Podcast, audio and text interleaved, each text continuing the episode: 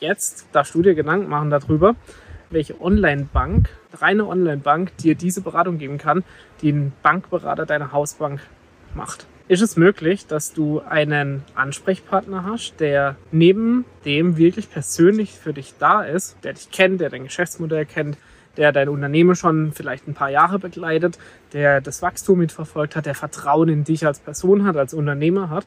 Ist es möglich, das mit einer Online-Bank zu vergleichen? Hi und Servus zum Finanzen auf Autopilot Podcast. Der Podcast, wenn du deine Finanz- und Buchhaltungsthemen als Unternehmer so richtig geil, ohne Angst und Unsicherheit rocken möchtest.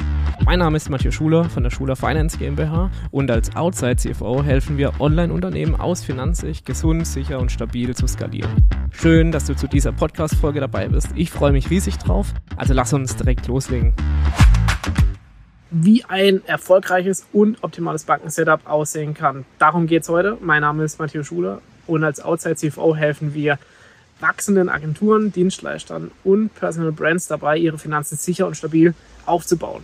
Heute soll es darum gehen, wie du dein Bankensetup optimieren kannst, damit du mit einem sicheren Gefühl den Banken gegenüber, aber auch natürlich aus der Komplettsituation raus, deine Struktur so schaffen kannst, um nie wieder diesen Stress mit deinen Finanzkonten zu haben. So, ganz viele Unternehmer machen den Fehler und schauen erstmal auf 3,50 Euro Gebühr im Monat, gehen dann zu einer Online-Bank, machen dort ein Konto auf, das ist kostenlos, das ist wunderbar. Man hat erstmal ein Online-Konto geschaffen, na, da, da laufen die normale Geschäftstransaktionen drüber, spricht ja auch gar nichts dagegen. Wir haben nämlich dann einfach ein kostenloses Konto, weil wir uns die Gebühren eingespart haben, schaffen das, die Überweisung darüber laufen zu lassen. That's it all good. Dann kommt als nächstes allerdings hinzu, dass wir durch wachsendes Volumen, durch mehr Umsatz, durch weitere Kosten, durch dein wachsendes Unternehmen letztendlich irgendwann an den Punkt kommen, da reicht ein reines Online-Konto nicht mehr, da brauchen wir spezielle Beratung einer Bank. Jetzt darfst du dir Gedanken machen darüber, welche Online-Bank, reine Online-Bank dir diese Beratung geben kann, die ein Bankberater deiner Hausbank macht. Ist es möglich, dass du einen Ansprechpartner hast, der neben dem wirklich persönlich für dich da ist, der dich kennt, der dein Geschäftsmodell kennt, der dein Unternehmen schon vielleicht ein paar Jahre begleitet, der das Wachstum mitverfolgt hat, der Vertrauen in dich als Person hat, als Unternehmer hat? Ist es möglich, das mit einer Online-Bank zu vergleichen? Die Antwort lautet nein, denn Ganz viele Unternehmer achten darauf, erstmal Kontogebühren zu sparen, aber gleichzeitig verspielen sie sich natürlich auch diesen Weg mit ihrer Hausbank zu gehen. Ne? Mit Hausbank meine ich jetzt eine der klassischen Banken wie eine Volksbank, eine Sparkasse, was auch immer bei dir vor Ort ist. Mit persönlichem Ansprechpartner, der kennt dich, der kennt dein Geschäftsmodell, da kannst du hinfahren, mit dem kannst du Kaffee trinken gehen und damit verbunden eben auch dieses Vertrauen zu bekommen, aber auch du als Vertrauen gegenüber der Bank und deinem Bankberater eben hier mit einer gegenseitigen Geschäftsbeziehung weiterzumachen. So, das kostet dich unterm Strich vielleicht 9,90 Euro für dein Geschäftskonto im Monat. Aber du darfst hier auch einfach über den Tellerrand hinaus schauen, was tun denn große Unternehmen, die diversifizieren ihre Banken, weil sie immer mehr drauf gehen, mit der einen Bank führen sie das Projekt durch, mit der nächsten Bank führen sie das nächste Projekt durch. Es gibt eine Hausbank, da werden die ganz, ganz großen Projekte drüber abgewickelt, alle Geschäftskonten drüber abgewickelt. Na, und genau so darfst du dir jetzt Gedanken machen, mit welcher Bank möchtest du dein Wachstum weiterbringen? Welche Bank wäre zum Beispiel ein optimaler Finanzierungspartner auch für dich? Welche Bank bietet dir denn die Möglichkeit, jetzt gerade du bist vielleicht in einer Unternehmensgründung, in einer Unternehmensumwandlung von Einzelunternehmen zu GmbH oder, oder, oder welche Bank bietet dir diese Möglichkeiten, hier einmal eine Finanzierung zu starten, Projekte zu unterstützen? Welche Bank hat denn einen Ansprechpartner für dich? Ja, und das wären Aspekte, die ich dir mit auf den Weg geben kann, nachdem du deine Auswahl triffst, welche Bank denn für dich überhaupt in Frage kommt. Als nächstes kommen wir ja in eine Phase, wo dein Unternehmen vielleicht mit 50, 100, 200, 500.000 Monatsumsatz letztendlich skaliert Gleichzeitig steigt natürlich auch ein Finanzierungsbedarf. Der Finanzierungsbedarf hängt damit zusammen, dass deine Kosten natürlich steigen, deine Umsätze immer in andere Dimensionen einfließen, rückfließen, aber deine Lücke zwischen Umsatzeinfluss und Kostenabfluss einfach kleiner wird und dementsprechend natürlich Finanzierungsbedarf besteht. Und um den wirklich rechtzeitig zu schließen, lohnt es sich auch von Beginn an mit einer Bank, mit einer festen Hausbank zusammenzuarbeiten, die dir dann ermöglicht, dass du dein Wachstum über diese Bank finanzierst. Du hast dann deinen Ansprechpartner, der hat dich vielleicht die letzten ein, zwei Jahre mitverfolgt, der kennt dein Geschäft. Ja?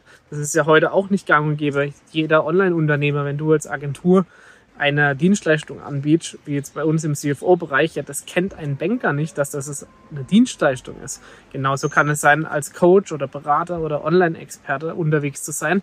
Der Banker ist vielleicht Mitte 50, der versteht diese Online-Welt nicht so, wie du sie verstehst.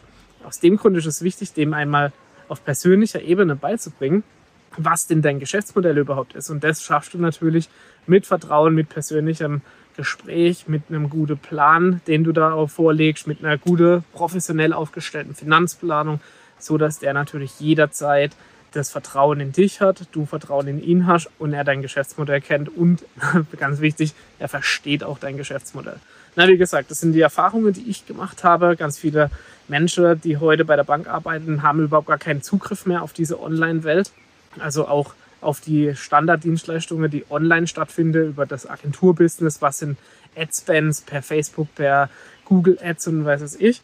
Das sind alles Themen, die sind für eine Bank heute oder für den Bankberater, je nachdem wie alt er ist, einfach nicht mehr greifbar. Und da erfordert es ganz, ganz viel Einfühlvermögen, eine gute, solide Planung und aber auch natürlich dann ein entsprechender Geschäftsplan, der genau diese Dinge erklärt. Na, du kannst ihm das ja auch persönlich, auf persönlicher Ebene erklären, wichtig ist, dass er es verstanden hat.